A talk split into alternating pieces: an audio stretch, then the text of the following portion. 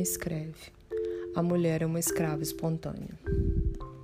A tragédia de Marlene de Moça Bonita não constitui raridade. Com efeito, não é, nem será a primeira mulher que gosta de um homem e se casa com outro. Muitas fazem isso e são mais ou menos infelizes. Se a mulher possui uma certa capacidade de acomodação, ótimo, vai tudo muito bem.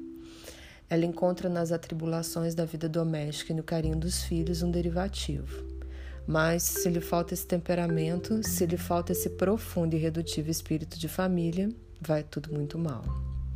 Está com o marido e pensa no outro. Beija um e mentalmente realiza uma superposição de imagens, isto é, substitui a imagem do companheiro pela do homem que não o é. A nostalgia do outro se torna mais persistente, mais aguda, mais obsessiva, acaba se transformando numa espécie de doença da alma.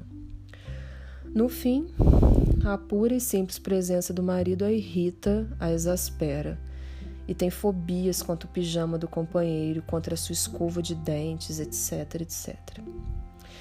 Ora, Marlene, em amor importa muito o ponto de partida. Conheço uma senhora que diz, com sua vasta experiência, quando as coisas começam bem, às vezes não dá certo. Imagine quando começam mal. Ao que eu poderia replicar, pode começar mal e acabar bem, mas o fato é que você começou não amando o marido. Sua vida foi economicamente ótima. Não lhe faltaram os bens materiais. O que lhe faltou foi isto: amor. Chegamos a um ponto crucial. No matrimônio em que falta amor, falta tudo. Portanto, sou obrigada a admitir que você não teve nada. Um dia, ou por outra, há 18 meses, morre o seu companheiro.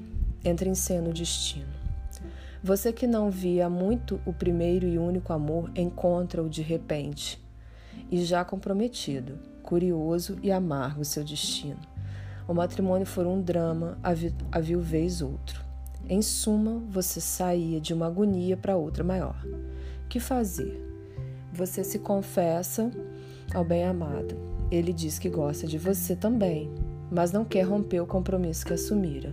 Explica você que nos, nos seus encontros ele a trata com muito respeito. O que significa essa atitude? Pode ter dois sentidos. O homem procede assim ou quando gosta de mais ou quando gosta de menos.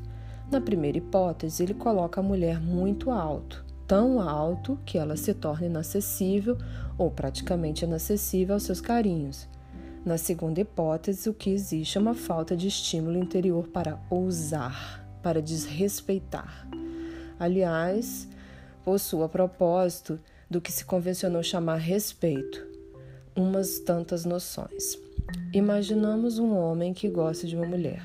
Pergunto: é normal, natural, lógico que ele queira passar a mão nos cabelos da mulher?